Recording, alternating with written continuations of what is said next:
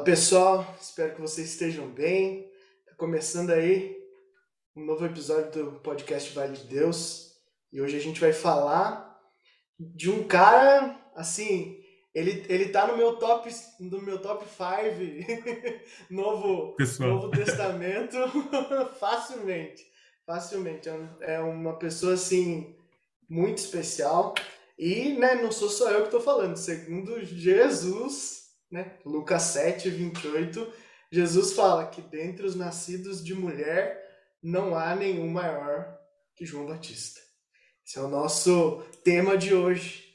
E, né, pensando antes da gente começar esse tema, em uma forma da gente fazer uma oração e se preparar para que tudo isso seja vontade de Deus, né? Que o Senhor nos acompanhe do play ao pause em nome do Pai, do Filho, Filho do Espírito Santo. Amém.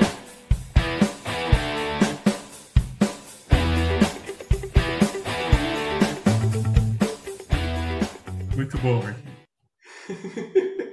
e aí, pensando nessa coisa de, de João Batista para fazer o nosso tema e escrever, eu comecei a, né, lembrei de uma coisa que a gente até já tinha falado em um podcast anterior.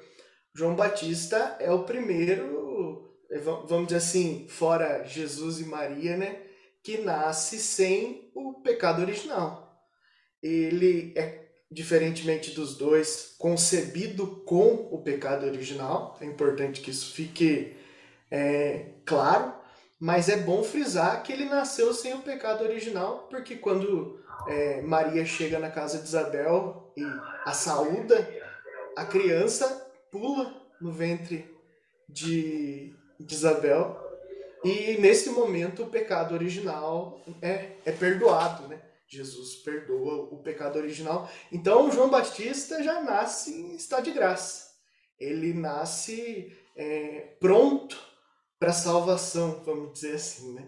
Isso é interessante, até é, eu estava pensando a respeito disso, e, e, a infância de João Batista, assim como a gente falou da infância de Jesus no, nos episódios de Natal, é, não deve ter sido fácil, porque eles tinham seis meses de diferença. Então, a mesma perseguição que Jesus sofreu, sofreu João Batista também. sofreu também. João Batista também teve que fugir. E aí eu fico pensando, é, isso explica algumas coisas. Por que, que João Batista é, pregava no deserto, ficava em lugares isolados? Porque é muito provável que parte da infância dele ele passou isolado. Cresceu ali no deserto, escondido. Historiadores falam né, que Isabel levou João Batista. Tem até uma caverna lá que é atribuída ao lugar em que João Batista ficou enquanto ele estava sendo perseguido por Herodes, né? perseguiu todas as, as crianças nessa época, os recém-nascidos, mas ele volta. Eu acho interessante isso, que ele volta porque João Batista tinha um conhecimento é, grandioso sobre o, a Torá, né, o Antigo Testamento em geral. Então ele volta para estudar, para ter acesso a esses conteúdos, para falar disso. Mas a hora que a coisa aperta na vida de João Batista, que ele não se sente dentro daquela sociedade, acho que foi muito isso. João Batista tentou, assim como Jesus, um tempo crescer ali, naquela comunidade judaica. Tentou fazer parte daquilo, só que ele percebeu que ele não, não se encaixava. E quando a gente não se sente bem, a gente tem que voltar para algum lugar, né? Uhum. voltar para onde a gente se sentia bem. E aí ele volta para o deserto. Então essa essa primeira partezinha de, de infância de João Batista no deserto deve ter sido muito significativa para a vida dele. Eu, eu vejo ele como uma pessoa que é, se virava muito bem com os próprios pensamentos, sabe? Isso é interessante para a gente aplicar para a nossa vida, porque o viver sozinho tem isso. Você não tem ninguém ali para você conversar na maioria do tempo apesar de João Batista ter suas grandes pregações e tudo mais, eu vejo isso como eventos. No dia a dia, a vida de João Batista devia ser uma vida reclusa ali. Era ele e os animais no deserto, ele e os seus próprios pensamentos. E isso é, é um ensinamento para nós. Né? Como é que você vê aí, Cris, esse, esse começo da vida de, de João Batista? Legal. Que bom falar com você, Marquinho. Mais uma vez. Estava com saudade. saudade é. dos nossos papos. Verdade. Muito bom. João Batista, nossa, que cara excepcional para a gente começar o ano falando, né? É um cara, um modelo a se seguir, alguém a se espelhar, né? Alguém que espera a todo instante um Jesus que vai chegar e independente de qualquer coisa, ele vai continuar falando, continuar pregando, continuar esperando, né? É o cara que vai lá e faz, né? João Batista é o cara que foi lá e fez, anunciou mesmo, é, independente de qualquer coisa, porque eu acredito que a relação dele com Jesus tenha sido muito próxima, né? Ao ponto dele falar assim: "Ei, e aí, quando que vai acontecer? tá demorando demais", né? Eu acredito que João Batista tinha essa intimidade com Jesus e, e mesmo assim saber esperar, né? Saber né, continuar falando dele, continuar pregando Jesus, independente de qualquer coisa.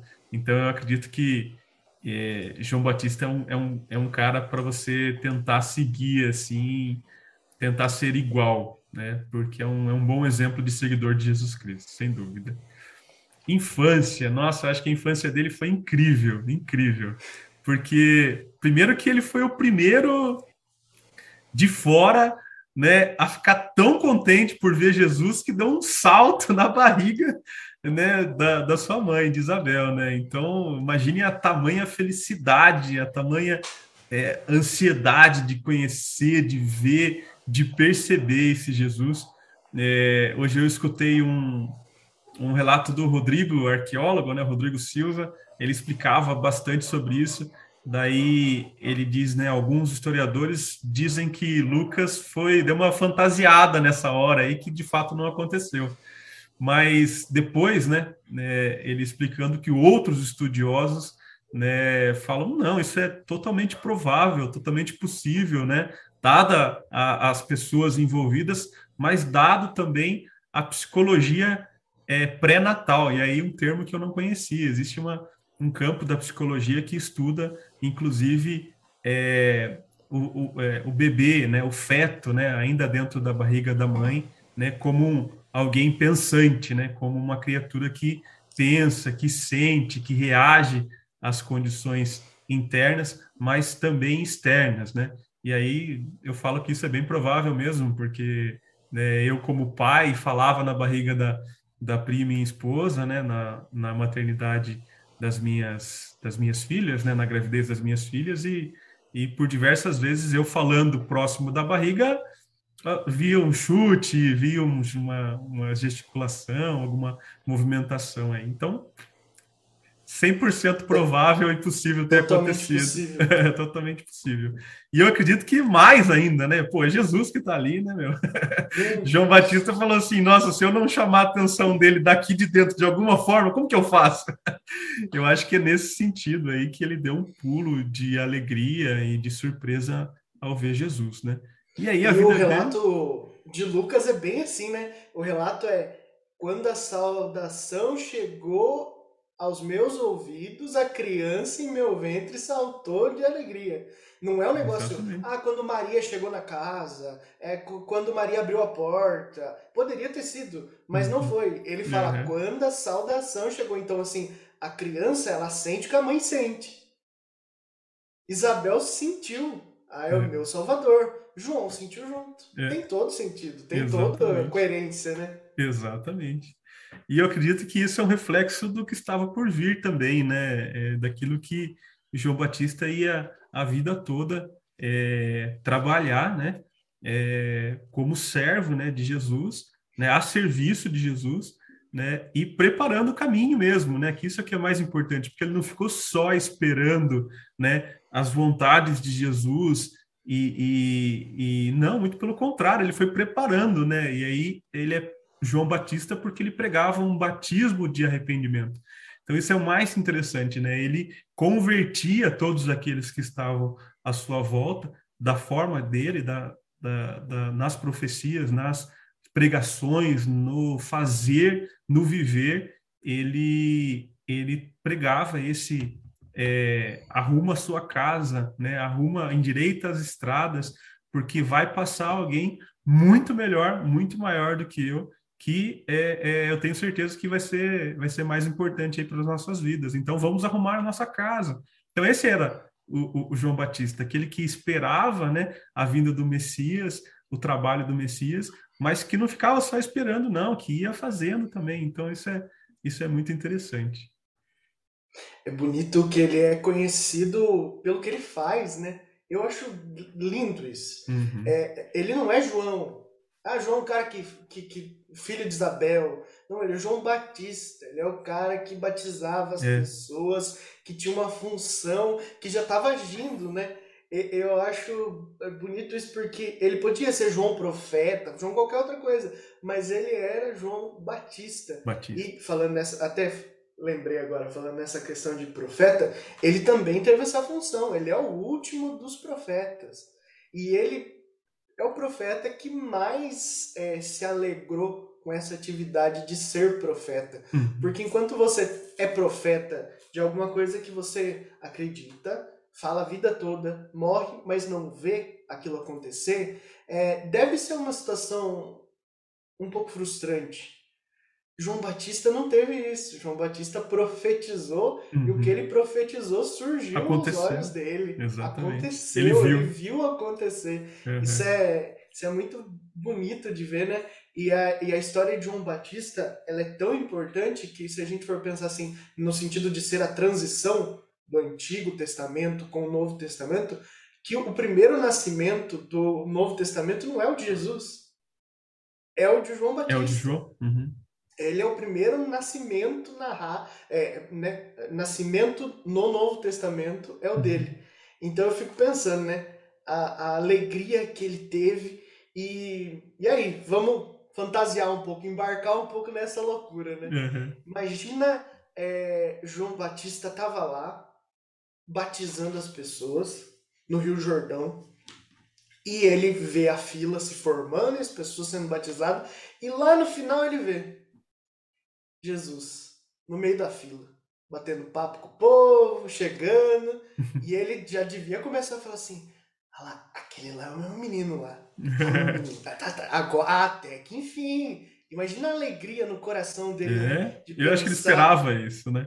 Ele esperava sim. muito. Não, não Jesus ali no batismo, é, mas ele esperava assim: olha, ele saiu, ele saiu, agora ele vai começar. Olha, é, agora eu saio aqui da, da, da, do tanque, né? Eu saio aqui do rio e ele vai entrar no meu lugar. Olha, olha, olha. Esse era é, é, é, simbólico, né? A, a, a, a, transformação da água em vinho nas bodas e o, o Jesus ir se batizar é simbólico. É. Ele não precisava fazer nada disso. É, é, simbólico, é dizer, eu estou aqui, o projeto está começando. Uhum. E, e, e, Jesus ir se, se batizar é muito isso. É ele dizer, ah, não, Agora eu preciso começar. E além de tudo, né? Preciso dar o exemplo. Mas aí eu fico imaginando.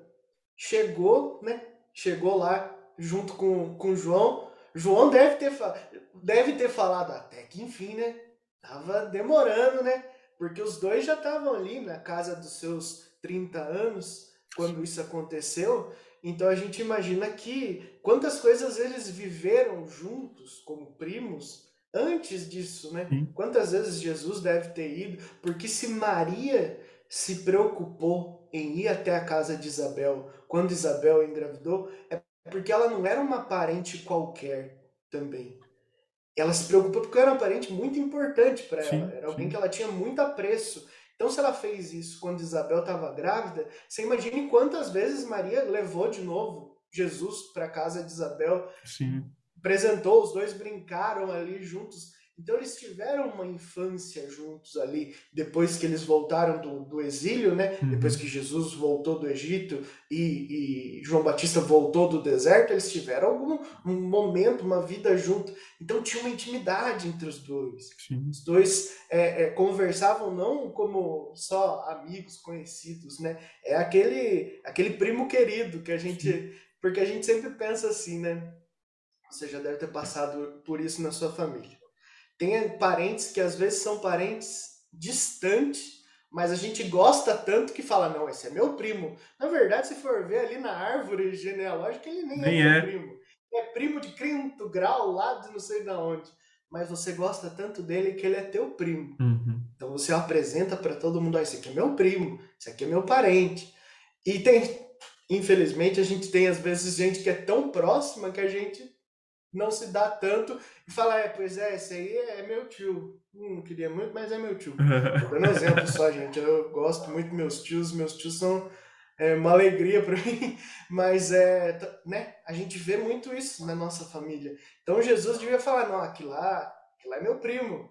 Jesus na fila ali falando para as pessoas, não, acredito na, na, no que ele diz. Eu tô vindo aqui para avalizar a uhum. mensagem de, de João Batista. Eu acho interessante a gente ver dessa forma, né? Não estou nem falando ainda do que aconteceu no batismo, vamos sim, deixar esse pouquinho mais para frente. Mas Jesus ali na fila do batismo deve ter acontecido isso. Ele uhum. pensado dessa forma e João pensado também.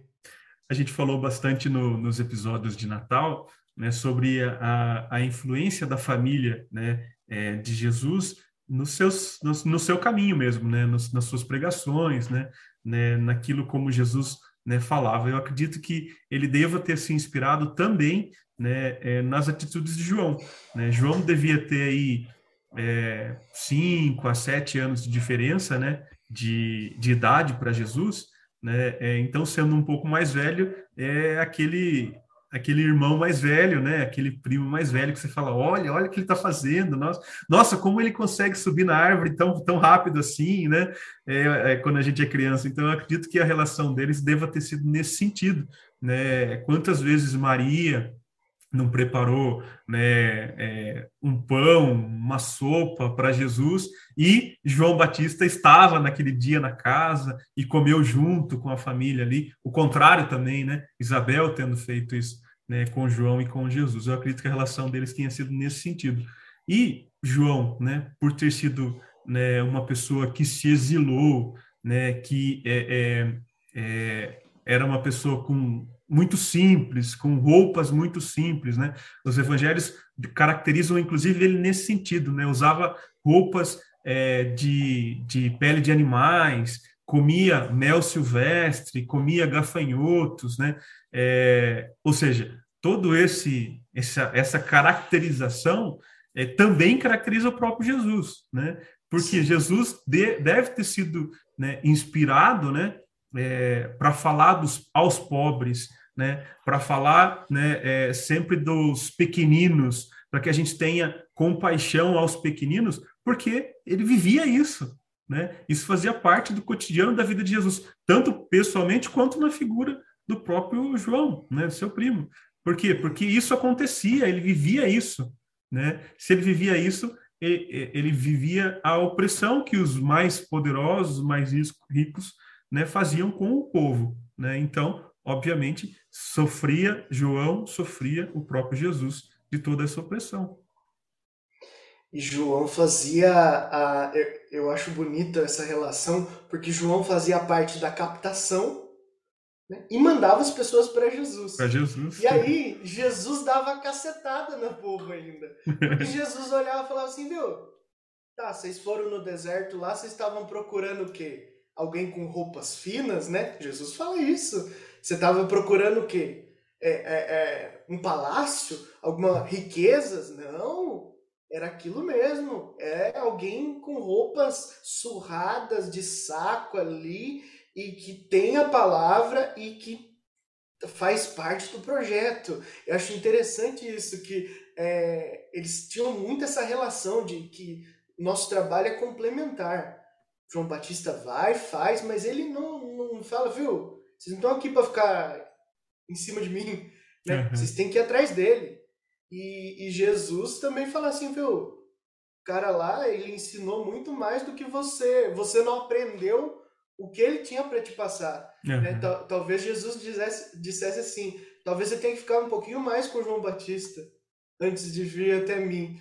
Né? Aquela história do, do alimento sólido, né? Talvez Jesus, em muitos momentos, deve ter percebido que as pessoas ainda não estavam prontos, precisavam ficar mais com João Batista lá, aprendendo humildade, aprendendo a ser gente simples, uhum. para daí ter um alimento mais sólido, porque como que você vai falar de reino de Deus, de salvação, de morte, de cruz, para uma pessoa que às vezes nem entendeu ainda que ela precisa se desapegar dos bens materiais, uhum. que ela precisa é, servir para depois ela entender o valor da humildade, o valor do serviço, o valor do amor, o valor da caridade, né? Eu acho interessante isso, como Jesus é, via que, o, como se fosse o, o, o, João Batista era o ensino médio e ele era o ensino superior, superior. né? Uhum. Dentro da fé, né? Eu uhum. acho interessante a gente olhar dessa forma. que legal. Marquinho, João Batista é o cara que a gente tinha que ter escutado. é o cara que, que falou, falou, falou e a gente precisava escutar para que a gente pudesse estar preparado para quando Jesus chegasse. Então, assim, é, a missão de João Batista, né, é uma missão muito difícil, né? Apesar de ele conhecer o Jesus, né, é, quando ele confrontou né, o Messias que todos esperavam, né, a partir das escrituras que ele tinha, né, a Torá, a partir das, das dos escritos é, é, que ele participava com a família, que ele aprendeu a ler, que ele né, é, começou a entender tudo isso, é, ele olhou Jesus Cristo e falou assim: tá, tá, é, tudo bem. Será que é você mesmo, né? Talvez essa dúvida tenha ter pairado pela cabeça dele, mas ele falou assim: é você. E eu vou pregar você. Eu vou falar para todo mundo que é você. Eu vou acreditar nessa nessa loucura. eu, vou, eu vou embarcar nessa loucura aí porque eu acredito que é você, Jesus. E aí, e aí começou o trabalho, a missão dele, apesar de ele estar, tá, estar ali no deserto, mas o trabalho dele foi tão eloquente, tão é, todo mundo ficou sabendo, né, desse Jesus e esse o Messias que todos esperavam, né, à época, é, que chegou inclusive nos poderosos e depois o final dele é bem trágico, inclusive. Mas antes disso, é, ele pregava para todo mundo ouvir e ele falava para todo mundo: se arrependam, se arrependam. E o batismo, o batismo ele é a, o ato, né, do batismo, né, você se molhar nas águas, né, é, isso é totalmente simbólico, né, porque, mas essa simbologia ela é importante porque é uma virada de chave, né? Eu sempre falo isso, né? É uma virada de chave. A partir do momento que as pessoas se batizavam, elas começavam a ter atitudes, né? É, por conta desse batismo. Então, se eu, porventura, tinha um, um vício em alguma coisa, a partir desse batismo de João, eu falava, não, a partir de agora eu não posso mais agir dessa forma, eu tenho que agir diferente, porque eu fui batizado, né? E eu fui batizado e daqui a pouco vai vir Jesus. Então, que seja, que a minha casa esteja limpa para receber esse Jesus. Então, essa esperança de Pedro, de, de João, né, com o seu batismo, né, ele passava isso para as demais pessoas que se batizavam e a partir daí elas tinham outras atitudes, melhores atitudes. Acho que talvez isso seja um ponto bem importante, né, para a gente frisar, porque é, é nesse sentido a gente tem que mudar a nossa atitude a partir da esperança de Jesus. Então, se eu tenho uma esperança de que Jesus vem, né, eu já sou batizado, né, é, a nossa religião católica batiza as crianças, né, e aí você fala assim, ah, mas por que, que a gente batiza as crianças, né? Porque elas não têm pecado, né? Ou seja, eu não preciso ser limpo nas águas, mas quando a gente batiza as crianças, a gente dá a oportunidade de receber Jesus. Então, a simbologia do batismo nas crianças é que a gente possa dar a oportunidade de que Jesus e o Espírito, através do Espírito Santo, possa entrar nessa criança também, né? Mas independente disso, o batismo ele vem para que nos purifique e que a gente possa receber Jesus. Então a gente tem que ter essa convicção. Eu já sou batizado, então eu tenho que estar apto e receber Jesus. Ah, mas eu tenho os meus pecados e gente, atitude, atitude. o batismo de João e depois o próprio batismo de Jesus é, é, não é garantia de que você não vai mais pecar, né? Mas é garantia de que você vai ter uma atitude diferente, né? E que você vai buscar o não pecar. Acho que isso é o mais importante, né? Que os pecados virão, eles virão sim, né? Eu sou falho, eu sou humano, eu não sou Jesus, né? Mas se eu quero receber Jesus, eu tenho que ter uma atitude, né? Que seja que vá de encontro a esse batismo de arrependimento que João tanto pregava. Exatamente. E eu, olhando esse ponto, eu fico pensando assim, né? É, como que será que era a logística mesmo? O, o método de João Batista? Eu, eu imagino, isso é coisa da minha cabeça, mas que as coisas deviam ser assim, né? João tinha os seus discípulos ali mais próximos, as pessoas que já estavam com ele há mais tempo, ele devia falar, ó, vão para cidades aí e anuncia que, né, aqui no deserto é que elas vão conhecer a verdade. E aí cativava as pessoas, porque o, você esperar o Messias é você esperar que a verdade aconteça, que as coisas vão surgir, que as coisas vão mudar. Então tinha muita gente com essa expectativa naquele momento de que o Messias ia surgir, de que até mesmo né, João foi confundido com Messias muitas vezes e de certo modo, a morte dele foi por outros motivos também, mas um dos motivos foi esse: ele ser confundido com o Messias, com aquele que, que viria para salvar a todos. E aí esse povo vai para o deserto. Chega no deserto, ele diz: Não, não sou eu. Eu tô aqui para anunciar ainda, mas para você receber esse anúncio, você precisa estar pronto. Você precisa se arrepender dos seus pecados. Então, o que você falou é preciso. João Batista prega uma mensagem de arrependimento. É uma mensagem de você é, se abandonar daquela pessoa velha que você vivia, daqueles costumes, daqueles pecados, daqueles maus hábitos e passar a ser uma pessoa nova. Então a, a, a água tem essa simbologia. E ele mesmo dizia, eu batizo com água. Ele não, não fazia. É, a água é a limpeza, né? É aquela coisa que, que traz a gente para algo novo. Eu acho interessante né, a gente tem o, costume, né? Principalmente aqui no, no Brasil, né? Todos os dias nós nos banhamos, nós nos banhamos pensando nisso. Não, eu estou pronto para um novo dia. Sim. Né? O, o, o batizar-se é isso, é estar pronto para um novo dia, para que as coisas possam é, ser diferentes. É, nesse começo de ano é importantíssimo que a gente tenha isso na cabeça, de pensar que é, é um novo batismo. Toda vez que você vai à missa, toda vez que você se confessa, toda vez que você aceita Jesus na sua vida, é um novo batismo. É dizer, eu tô aqui, vamos lá de novo. Como né, você disse, o batismo por si só, ele não é uma garantia para o resto da vida nós precisamos ter um espírito de batismo todos os dias. Todos os dias é dizer, não, eu aceito Jesus, eu vou junto, eu vou aceitar o projeto. E é, é interessante essa diferença, e aí continuando falando de batismo, porque João batiza, mas ele encaminha as pessoas para um novo batismo, que é o batismo de Jesus. Sim. E ele mesmo fala que são batismos distintos. Né? Isso é importante da gente frisar aí, já chegando na parte do batismo de, de Jesus, que o próprio João explica, né? É, é lá em Lucas 3,16. Eu vos batizo com água, mas virá aquele que é mais forte do que eu. Eu não sou digno de desamarrar as correias de suas sandálias.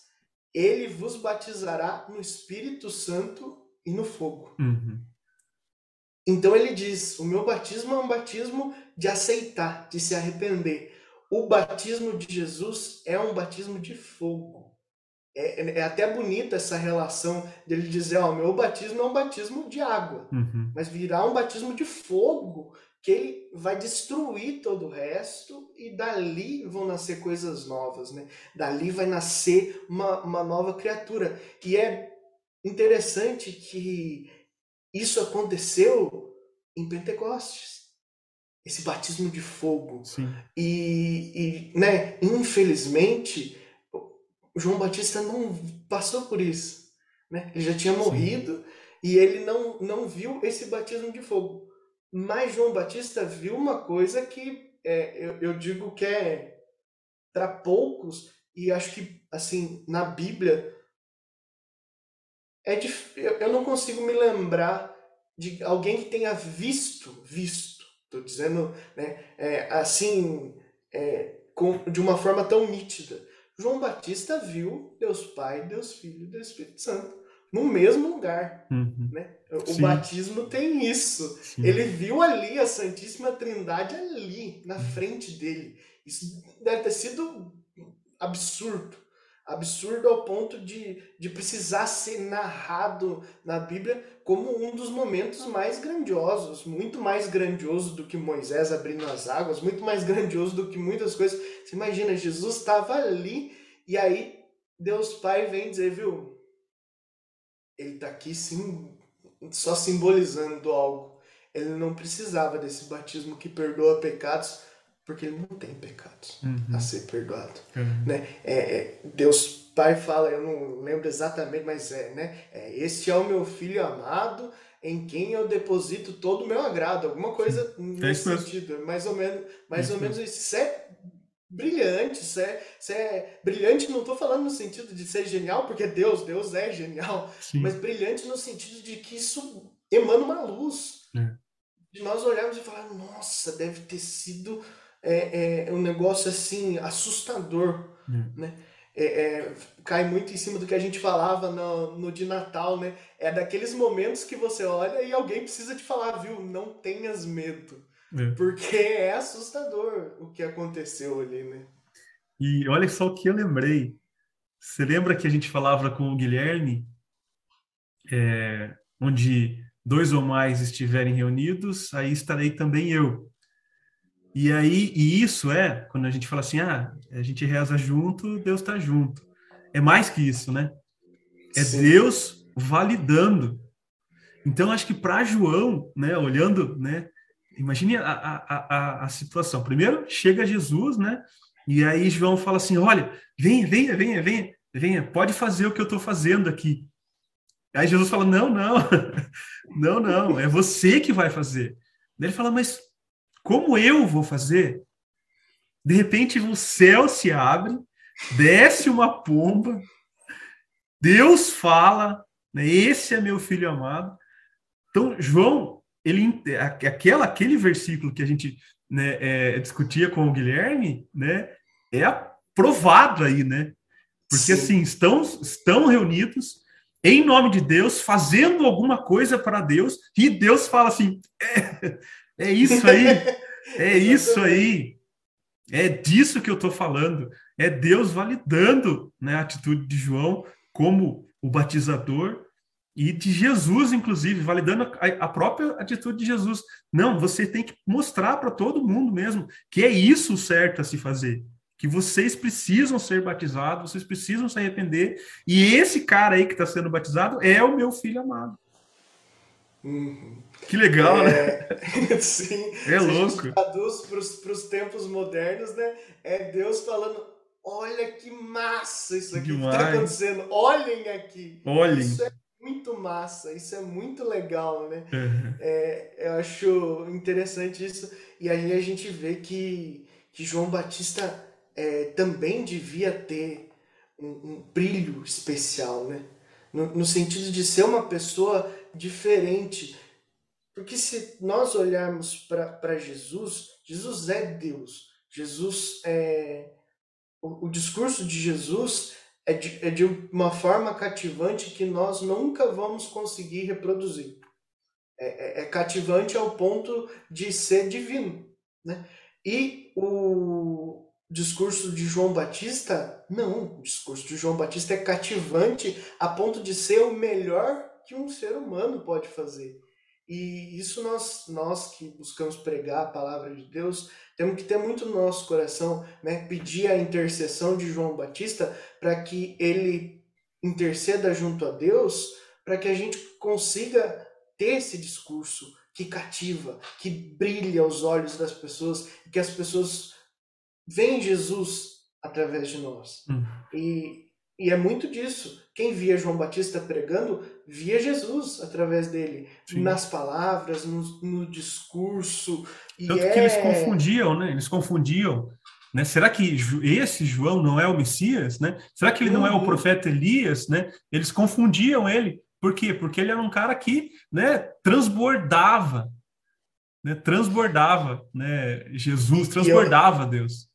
Eu acho bonito também porque é, tem uma parte da Bíblia que fala que Herodes, que foi quem matou João Batista, gostava de ouvir João Batista pregar. Sim. sim. Então, é, é, até. Só que assim, ele gostava de ouvir, mas ele se incomodava com as coisas que João Batista dizia. Sim. E a gente vai falar disso um pouco mais pra frente. Mas é interessante, mesmo o cara que matou João Batista se rendia à, à, à sua eloquência, à, ao seu discurso de amor. Então, mexe. Tem vezes que a gente escuta os pregadores e fala assim: nossa, mas eu não concordo com o que essa pessoa fala é, em alguns pontos, mas mexe com você. Uhum. Então isso é mão de Deus, uhum. né? É, é, é, dentro da, da, própria religião católica, não vou nem, nem chegar nos, nos, protestantes, mas dentro da religião católica tem muita gente que eu, que eu vejo que fala assim, ah, eu gosto do padre e tal, mas é tem algumas coisas que eu não concordo, uhum. tem algumas coisas que é difícil de escutar, né? Vou dar um exemplo aqui de um que é o concurso, que todo mundo, eu já escutei falando disso, né? Que é o padre Paulo Ricardo, que eu gosto muito. Eu sou fascinado por ele, eu acho ele é, é uma pessoa brilhante no, no, que ele diz, mas o discurso dele não é um discurso fácil Sim. de ser escutado. Tem um monte de coisa ali que você fala, ah, mas será que eu concordo com isso? Com... Mas você vê que Jesus fala através dele. Você pode não concordar com tudo que ele fala, e isso é dos homens. Nós temos que viver a nossa vida com filtro. O único que você escuta sem filtro é Jesus Cristo. Uhum. O resto, todos, você precisa escutar com filtro. Você vai escutar e vai falar: bom, isso é divino. Isso, e peça para o Espírito Santo esse discernimento. Não uhum. somos nós homens que vamos é, rotular algo como sendo divino ou como sendo humano. Mas nós, no nosso discurso, nós percebemos que às vezes aquilo que a gente falou é porque nosso coração estava machucado. Não que aquilo era vontade de Deus. Então nós temos que ter esse discernimento que todo ser humano é assim. Sim. Todo ser humano vai ter um dia que ele não vai estar legal, vai ter um dia que ele vai falar de uma forma mais ríspida com alguma coisa que não precisava ser tanto. Então nós precisamos perceber e não excluir tem muita gente que fala, eu não escuto fulano de tal. Porque é muito assim, porque é muito assado. Essa semana a gente até passou por isso, né? Numa das postagens, é, eu, eu coloquei um, um vídeo da, da Camila, e a Camila, é, é ela mesma fala, né? Que ela é crente, crentezila. Ela fala que ela, ela grita, ela fala. Mas, poxa, eu acho fantástico isso. E muita gente foca na pessoa que grita e esquece de ouvir o que ela está gritando. É. Presta atenção. Porque às vezes o que aquela pessoa está falando em voz alta, em um tom que você não concorda, é a palavra de Deus pura.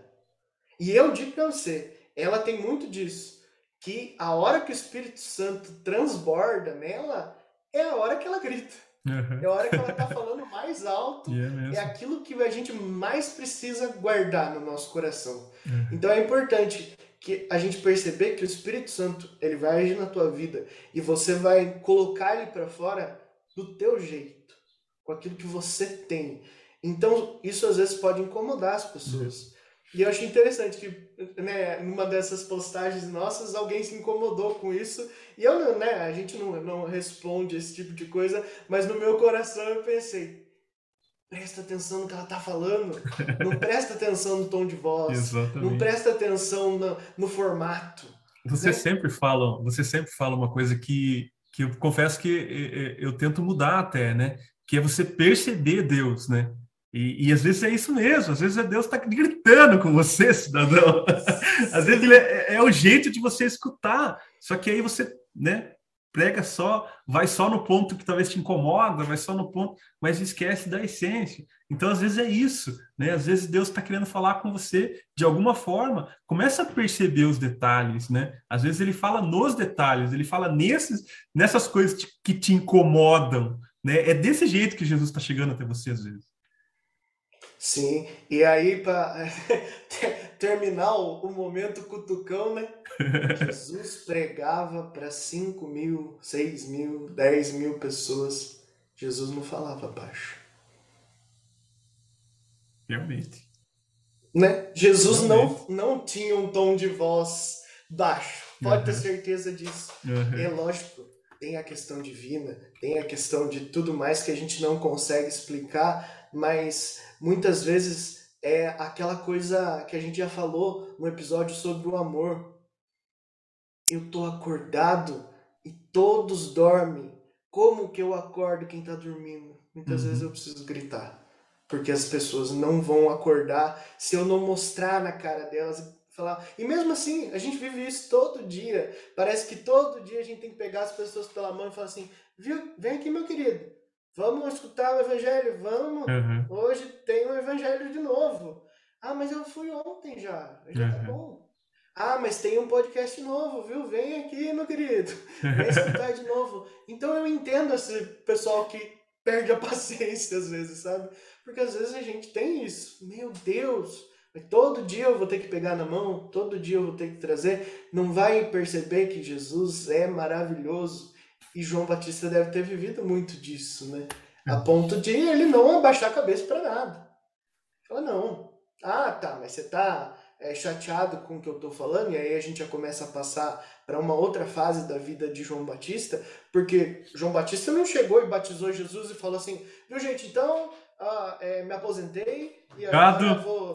Tô, tô, no, tô no INSS, tô aqui numa boa, né? Não. O João Batista continuou o seu projeto e continuou incomodando. Eu falei isso pro Cris essa semana. Se a gente incomoda, é porque a gente tá fazendo a, a vontade de Deus. Uhum. Fazer a vontade de Deus tem que incomodar. Então, se você é pregador, se você é, é, leva a palavra de Deus e não está incomodando e todo mundo passa a mão na tua cabeça e está achando tudo lindo, está errado. Uhum. Presta atenção, porque daí você não está tendo um discurso cristão, você está tendo um discurso político. Político não no bom sentido. Político, estou falando de politicagem, uhum. de querer agradar a todos, né? querer ganhar a, a aprovação de todos. Jesus não pregava isso não. Jesus falava, eu vim para confundir. Eu não vim para passar a mão na cabeça de todo mundo. Então, isso fica de lição. Você, cristão, você que quer ser como Jesus, precisa incomodar. Precisa os outros olharem para você e falar assim, mas vai ficar indo na missa? Mas viu, que hora que você vai parar com essa palhaçada aí? Viu, mas gravar podcast de novo? Ah, vai descansar final de semana? O que você vai fazer? Quatro horas da tarde no sábado? Gravar podcast? Não. Hora de assistir jogo. É. Vai descansar. Precisa incomodar. E quando a gente estiver incomodando, eu tô feliz. Maravilha. É... Eu acho que a... ainda, ainda no batismo, né? É...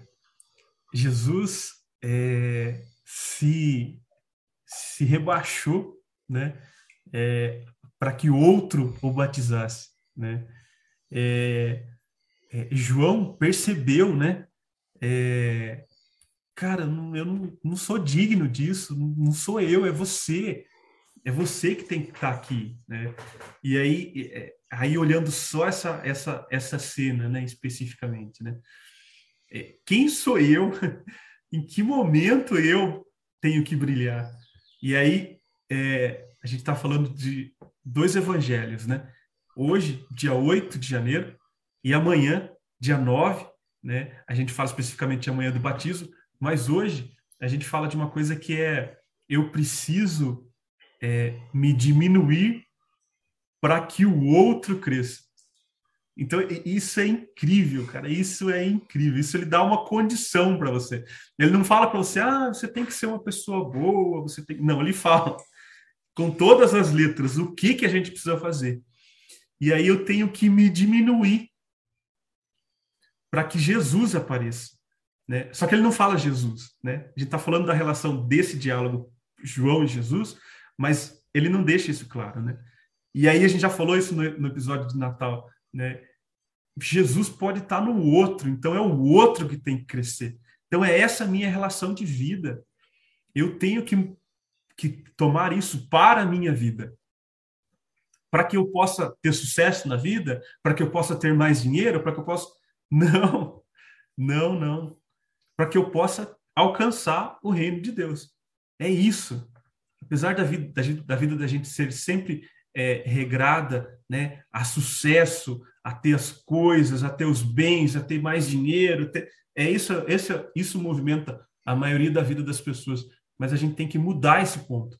E o ponto é que eu diminua, seja no que for, seja no trabalho, seja na igreja, seja na escola, seja na rua, que eu diminua para que o outro cresça. E eu queria trazer um ponto e vem em linha com aquilo que você sempre fala, Marquinho.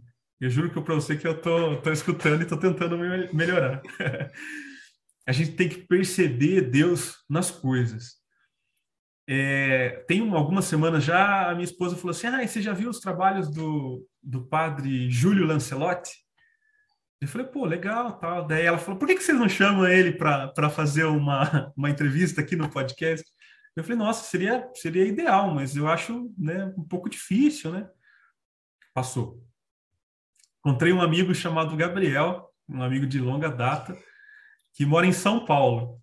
E ele falou, por que, que você não entrevista o Júlio Lancelotti?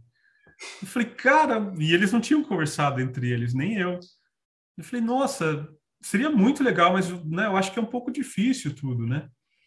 Ele, ele falou, você não tem noção de como esse cara é acessível. Você não tem noção. E aí eu, nossa, falei, vamos, vamos botar. E aí eu tô colocando isso, não tem nada, não, não cheguei nem, nem ter a primeira conversa, mas é uma coisa que eu estou buscando para a gente aqui, principalmente para o nosso crescimento aqui, mas para também de quem nos escuta. Então, quem nos escuta, se tem algum contato com o padre Júlio Lancelotti, eu e o Marquinhos também, tenho certeza, gostaríamos de entrevistá-lo, sem dúvida. Sim. Mas eu quero falar. Marca um ele aí. Vou marcar, vou marcar. Marca, marca, marca ele aí, né? Quem está nos escutando. Quem está nos pra... escutando. Isso, compartilha com ele lá e marca ele e fala, ó, oh, os meninos estão falando de você. Tenta Vamos, nos ajudar. A gente precisa, a gente precisa crescer com ele. E aí, olhando um pouco do trabalho dele nas redes sociais, ele é muito ativo nas redes sociais, mas ele não é ativo no sentido de se mostrar mas de mostrar o outro. E ele falou, e aí uma palavra que, que pegou, e aí é uma, eu percebi que isso é uma, uma campanha que ele está fazendo para que isso chegue a mais pessoas, inclusive aos poderes públicos, né? Chama-se aparofobia. Aporofobia, que é o, a repulsa, né? O medo do pobre. E aí, como que a gente começa a perceber o medo no pobre na arquitetura? Olha, olha, olha onde que ele está buscando, onde que ele está. Ele coloca assim: isso aqui é a parofobia. E ele mostra uma imagem de um banco de, de, de, de um ponto de ônibus onde a pessoa não consegue deitar. Aí você fala, mas o que, que isso tem a ver? É lógico. Onde que o pobre que não tem casa, que não tem lugar, vai poder se recolher à noite da chuva?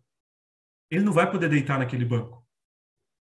E aí, o, o público, a organização pública, a cidade, o município, coloca um banco desse jeito para que o pobre não deite ali. Mas o pobre vai deitar na onde? Porque ele não dá outra alternativa para o pobre, para o miserável. E é isso. Talvez você se lembre, isso saiu em jornal, mas talvez você se lembre do padre é, Júlio Lancelotti quebrando um, uma estrutura debaixo de uma ponte. Eles colocaram uma estrutura com vários tijolos assim, né? É, e aí ele estava com uma chapa, com uma marretinha assim, quebrando esses tijolos, né? Eles tinham cimentado esses tijolos. Para quê? para que o pobre não pudesse deitar ali. Aí ele mostrou outro, outra imagem né, é, da vitrine das lojas, aí tem um, um, um vaso de, de, planta, depois tem outro vaso, e entre os vasos tem uma grade de ferro, para que o pobre não possa sentar ali. Cara do céu, aonde João Batista ia sentar? Exatamente. Aonde, não, cê, aonde Jesus falou, ia ficar? Eu, não, eu, nem conhecia essa expressão, sincero. Eu uhum. não, não conhecia essa expressão, mas eu tinha visto já em alguns lugares que, assim, aquele lugar ali não tá por segurança, aquele, aqueles é, pedaços de metal ali. A gente tem Ele isso na nossa cidade. Pessoas, Pra, tem aqui, tem. eu tô lembrando especificamente de um tem. lugar que eu falo assim, viu, mas não tem uma janela que a pessoa possa subir, não é por segurança, é, é para afastar o pobre. Sim. Quantas vezes eu já vi, tem um outro lugar aqui na cidade que era assim, tinha uma escada para chegar no, no hotel, e embaixo da escada tinha um lugar que era aberto, assim, né? É aquele, aquele vão que fica da escada aqui, e, a, e aí fecharam aquilo ali. E não fizeram um cômodo embaixo, não utilizou aquele espaço. Só fecharam. Por quê? Para as pessoas não se abrigarem da chuva ali. Isso é de uma. Isso é doentio, realmente. É uma doença mesmo. É. Aí, aí faz todo sentido. e aí, ele, eu vou ser é sincero. Eu vou ser sincero que eu também não conhecia esse termo. Eu conhecia a partir desse momento, isso faz pouquíssimo tempo, que eu comecei a seguir um pouquinho mais ele nos trabalhos dele, e aí você olha, ele está segurando um bebezinho, dando é, é, comida, né? Dando sopão à noite. E, cara, esse, olha o trabalho desse homem. Então, é, é se eu quero, se eu tenho que me diminuir para o outro crescer, olha, olha o que, que ele está despertando em mim, olha o que, que ele está fazendo eu pensar. Ele está fazendo eu, que sou talvez né, quem está nos escutando que é dono de, de, loja e tem uma fachada, uma vitrine bonita, a pensar nisso também. Porque se eu não dou alternativa para o pobre se, se abrigar, eu não posso tirar. Isso também, Sim, isso também é, isso também é desumano, isso também é não, é não ser cristão. Né? Se você não pode ajudar, não atrapalhe. Não atrapalhe. Por quê? Porque uma, uma marquise, um toldo, né, um banco, é, é a casa de alguém. E aí, se eu coloco um, um, um espinho, se eu coloco um, uma coisa que atrapalha essa pessoa a deitar, eu tenho então que, como cristão, dar alguma alternativa, porque essa pessoa ela não vai, ela não vai deitar na, sua, na frente da sua casa mais. Mas não quer dizer que ela não vai deitar mais. Ela vai morrer, Sim. ou ela automaticamente vai ganhar uma casa. Então a gente tem que começar a se preocupar um pouquinho com o outro, porque é isso que João Batista fazia. Ele era o pobre, ele era um Sim. mendigo, né? É, é, é, disso que Jesus fala nas suas pregações. Ele, ele precisava da necessidade, ele tinha necessidade, ele precisava do outro para ajudá-lo no trabalho dele. E aí, ele, né? Jesus, então, ele e Jesus, né? Viviam numa condição paupérrima. Exatamente. Jesus mandou Pedro buscar um peixe lá, abrir a boca para tirar uma moeda para pagar os impostos que eles estavam precisando, que não tinha dinheiro. Se ele precisou fazer isso, é porque eles andavam com pouquíssimo dinheiro, uhum. com quase dinheiro nenhum. Ainda colocaram para Judas cuidar, que é pior, né? sim, Mas sim. enfim, isso é coisa para outro episódio. Mas, cara, é, aquelas campanhas que a gente vê, não dê esmola, isso. É, se a pessoa chegou ao ponto de estar pedindo esmola, é, é porque a sociedade já não fez seu papel. Não adianta você falar assim, não dê esmola e você não ajudar. Não. Então, assim, ao invés de dar esmola, dê abrigo, leve para um lugar, ajude. Sim. Aí tudo bem. Agora você fala assim, não dê esmola. Dormir. Pelo amor de Deus, isso é um negócio absurdo. Gente, se você tá passando e a pessoa tá pedindo e você tem condição de ajudar, ajude. Dê esmola sim. Ajude quem precisa. Sim. Porque tem muita gente que o seu não, de um ponto de vista, ah, não, mas ó, vou deixar porque daí o, o outro ajuda. Isso não é ser cristão. Ser cristão é amar o próximo como a você mesmo.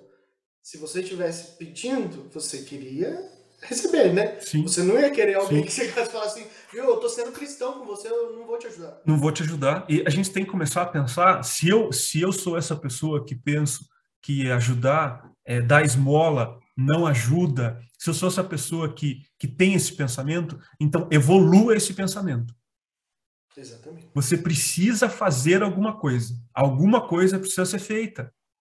Porque você não dar esmola não quer dizer que a pessoa vai, vai resolver o problema dela, muito pelo contrário. Você está afastando ela. Né? Então a gente tem que começar a pensar um pouquinho mais sobre as nossas atitudes. Se eu quero ter, lembra? A gente estava falando agora há pouco sobre isso. Se eu quero ter atitudes pós conhecimento de Jesus, atitudes pós batismo, né? Eu quero ser uma pessoa diferente daquela que eu era. Então tudo bem. Começa a pensar um pouquinho, não só nas suas atitudes, não só na, no seu pecado, não só naquilo que você faz de errado, mas naquilo que você deixa de fazer também. Olha um pouco. E aí fica outro. um puxão de orelha, né? A gente falou disso no Natal, e aí estamos perguntando novamente: quem que você ajudou no Natal? Porque por falta de falar, não foi, nós Uhum. falamos. Uhum. Mas e aí? Você ajudou?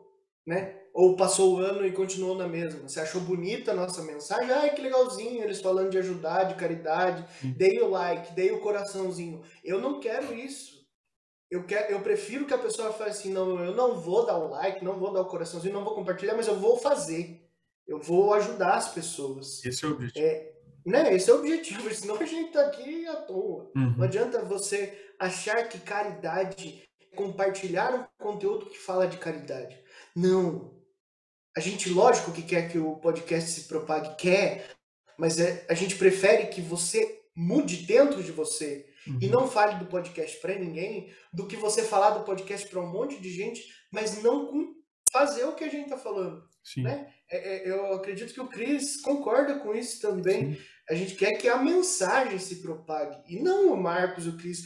Nem necessariamente a gente precisava estar aqui. Se as pessoas estivessem seguindo aquilo que Jesus disse, se as pessoas estivessem fazendo como João Batista fez, não precisaria de podcast. A gente está aqui por uma carência social, Exatamente. de falta de amor no coração das pessoas. Né? O podcast é um meio, o importante é chegar a Jesus. E se chegar a Jesus, ele vai chegar fazendo você ter atitudes que olhem pelo outro, atitudes que façam o outro crescer, atitudes que façam o outro melhorar. Esse é o objetivo. O objetivo nunca foi é, propagar a mensagem e chegar ao Christian e o Marcos lá. Sim, e aí a gente chega num outro, num outro ponto da vida de João Batista que se encaixa perfeitamente com isso. Herodes escutava João Batista, como a gente falou, achava bonito o que João Batista dizia, mas não colocava em prática. Tanto que ele né, se divorciou da esposa dele e tomou a esposa do irmão. E essa era a briga deles Uhum. a briga de João Batista com Herodes era essa, porque João Batista olhava para Herodes e falava, cara, você pegou a, irmão teu, a, a esposa do teu irmão, você tomou ela para você porque você tem poder, Uhum. né? Você, você- ela, ela não está aqui de bom grado, seu irmão não é, né, morreu ou te entregou, você tomou pelo poder, pela força, e isso está errado. Né, para nós hoje, numa sociedade moderna, isso parece óbvio. Mas João Batista precisou dizer isso para Herodes. Falar, viu? Ah, e Herodes não é, sabia que aquilo estava errado. Tanto que ele falava, o que, que eu vou falar para João? Uhum. Tá certo. E ele continuava ouvindo. Incomodava o que ele dizia, mas ele continuava ouvindo. E aí chegou, né, a esposa do irmão, a Herodíase lá, e ela, ela se doía, porque a imagem dela estava sendo é, mexida com essa situa- situação de João. Uhum. E ela pediu a cabeça de João. Por quê? Ego. Porque a minha imagem está sendo, né? Eu estou sendo cancelada por conta disso. As pessoas estão é, falando mal de mim porque agora eu sou esposa de Herodes, mas eu quero ser. Em nenhum momento ela pensou, ah, não, então eu não quero ser mais esposa de Herodes. Não, eu quero ser esposa de Herodes, mas eu não quero que falem mal. Isso acontece muitas vezes na nossa vida.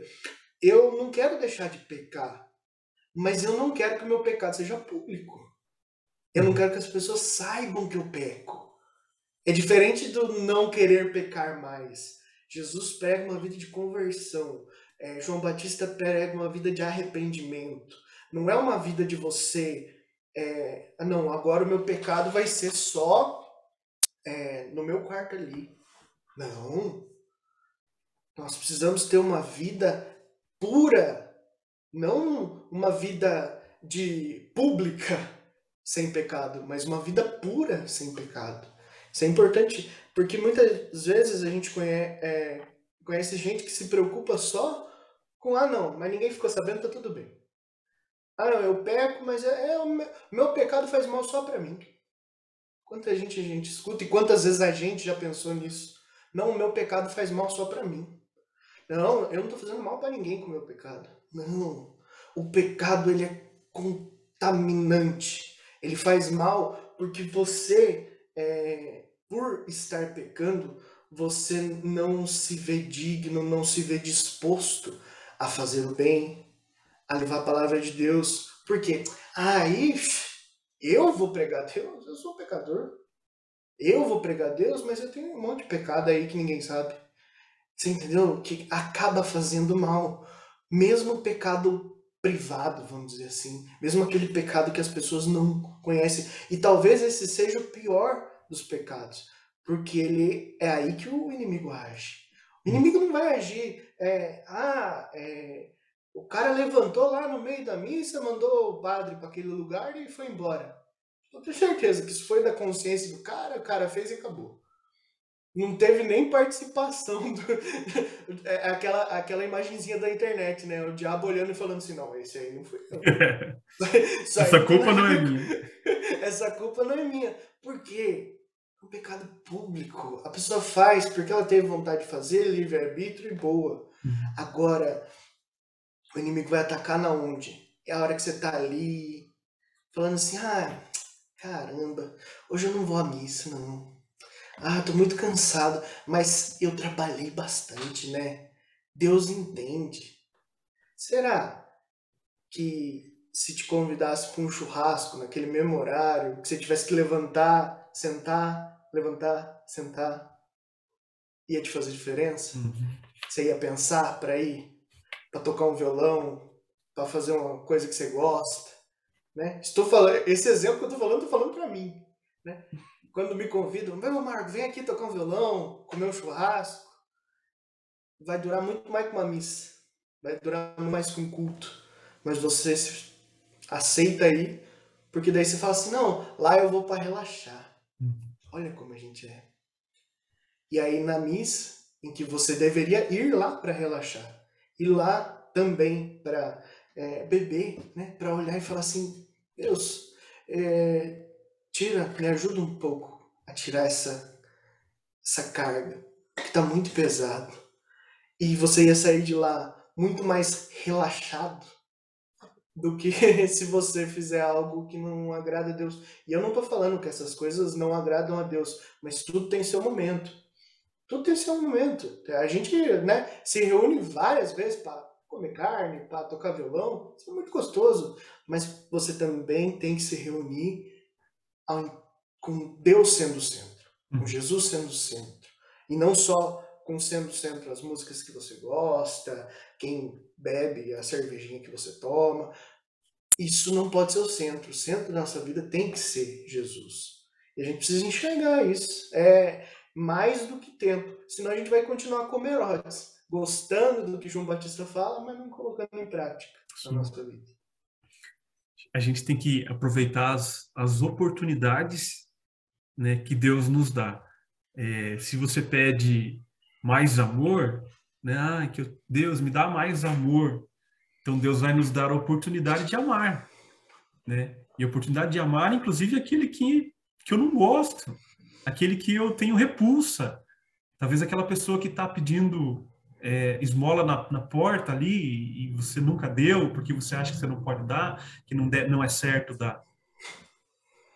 Eu, eu, eu não estou falando que, que você tem que dar, mas e aí? É uma oportunidade na sua frente, o que, que eu faço com ela? Então, é, é, é isso, é, o, o falou no início, né? É o batismo. Então, talvez eu possa estar sendo batizado pelo Espírito Santo nesse momento, e a partir desse momento eu tenho que tomar outras atitudes, porque essas que eu estou tomando não são as corretas, não são as melhores. Então, eu tenho que mudar, eu tenho que ter preparado para isso. É, é, o, o, podcast hoje, quem está escutando, pode estar tá sendo, né, é, nesse momento, sendo batizado. Eu posso estar tá nesse momento, porque eu falo para você, enquanto você está falando, Marquinhos, eu estou revisando as minhas, minhas atitudes. Então, e, e, eu já percebi que algumas delas eu errei feio. E aí? Que, que, qual que é a minha atitude pós isso? Qual que é a minha atitude agora, a partir de agora? É isso. É, esse é o sentido. Que, que é o que a gente está fal tá falando nesse momento, possa servir como uma oportunidade que Deus está te dando. Eu quero, preciso de perdão, meu Deus. Meu Deus, me dá perdão. Então Deus vai te dar a oportunidade de perdoar. Oportunidades de ser pessoas melhores. É isso que Deus sempre nos faz. E é isso que a gente tem que começar a perceber. E aí, falando de novo, Marquinhos sempre fala: perceba Deus. É Deus falando. Deus falou comigo agora isso. Deus falou para mim. E Deus falou comigo sobre o padre Júlio Lancelotti. Então, é, é, eu pude perceber isso. E a partir disso, eu talvez seja uma pessoa melhor. Eu vou buscar isso para mim. Então, assim, quem nos escuta, aproveite as oportunidades de Deus. Esse talvez seja a, a, dica aí do, do podcast de hoje que eu posso dar. E até vendo essa questão das oportunidades, eu sempre é, disse para as pessoas, e é, é uma coisa que você deve reparar, é, a oportunidade de ajudar o outro sempre surge. Se você quiser ajudar o irmão, você não precisa nem sair da tua casa. Quantas vezes, Cris, fazendo um exercício de um raciocínio de um estudo social, quantas pessoas batem na sua casa pedindo as coisas ao longo de um mês? Né? Algumas, pelo menos. Aqui em casa também algumas, pelo, pelo menos. É, não passa um mês sem que alguém bata é, em casa para pedir as coisas. Ou seja, você não precisa nem entregar, comprar, vou comprar uma cesta básica e vou levar. Não. Se você comprar um pouquinho de alimento a mais na sua compra do mês, deixou ali, apertou a campainha, você já. Ah, tá aqui. Ah, mas vai fazer. Vai... Não se importe com o que vai fazer. Não se importe. Ah, mas e se aquela pessoa pegar aquele alimento e trocar por droga? Qual é a responsabilidade da sua vida pensando nisso? Sim. Sua responsabilidade é ajudar. Aquele teu gesto e acabou. E outra coisa, não se preocupar é, com o macro. As pessoas muitas vezes fazem muito barulho no macro, dizendo ah, o governo não ajuda, o governo isso, o governo aquilo. Mas no, no micro, no teu, você não age. Uhum. Naquilo que cabe a você, você não age. Você posta todo dia coisas na internet falando do governo A, do governo B, que isso é bom, que isso é bom. Não estou falando que o governo é bom, mas eu estou falando que só reclamar não é a solução. Só reclamar não é a solução. Haja no teu, no teu espacinho ali. Ah, mas eu só tenho condição de dar uma lata de óleo por mês. Tá bom. Você não dava nada? Uhum. Para quem não dava nada, uma lata de óleo, você já está melhorando muito a tua caridade. E o que a gente quer é isso. O objetivo do podcast é trazer a palavra de Deus para as pessoas, para que as pessoas entendam que o amor de Deus é caridade. É muito claro isso. Isso já, já ficou claro nos nossos corações que a nossa ideia é essa, é tornar as pessoas mais parecidas com Jesus. E Jesus é amor e caridade. Né? É simples. Até se você for ver, não, não, não é complexo. Exatamente. Marquinhos, muito bom ter falado com você, cara. Fiquei muito feliz, muito feliz. Mais alguma, alguma coisa sobre João Batista? Sabe que como Deus trabalha bem as coisas, né? É, você deu um spoiler do meu último ponto. que é a frase mais bonita de João Batista. Ótimo. Para mim, a frase mais bonita, o maior ensinamento dele é, tá em João 3, é, versículo 30. É necessário que ele cresça e que eu diminua. Foi o que você falou. Tava escrito aqui já. É que as pessoas não veem que já tava aqui, mas eu queria mostrar. Você disse um negócio que eu pensei antes, escrevi aqui. Se a gente não enxergar Deus nisso, a gente vai enxergar Deus na onde? E por isso Jesus admirava tanto João Batista. Né? Uhum, uhum. Ele tinha o que a gente falou hoje: amor e humildade. Então sejamos mais como João Batista, no sentido de entender né, que a nossa missão é anunciar Jesus e amá-lo a cada dia. Amém? Amém. Nossa, sabe o que eu pensei? Eu pensei assim, Jesus deve ter lá em cima um, um quebra-cabeça do nosso podcast. ele tem todas as peças todas jogadas assim, né? E aí ele vai pegando peça por peça assim e encaixando. Então assim, cara, fiquei muito emocionado até ter conversado com você hoje. É, eu acho que Deus tem encaixado muitas coisas para mim na minha vida e eu acredito que o podcast tem feito muito bem para mim e para você também, tenho certeza. Com certeza, com certeza. Que as pessoas possam possam ter estar tá escutando, né?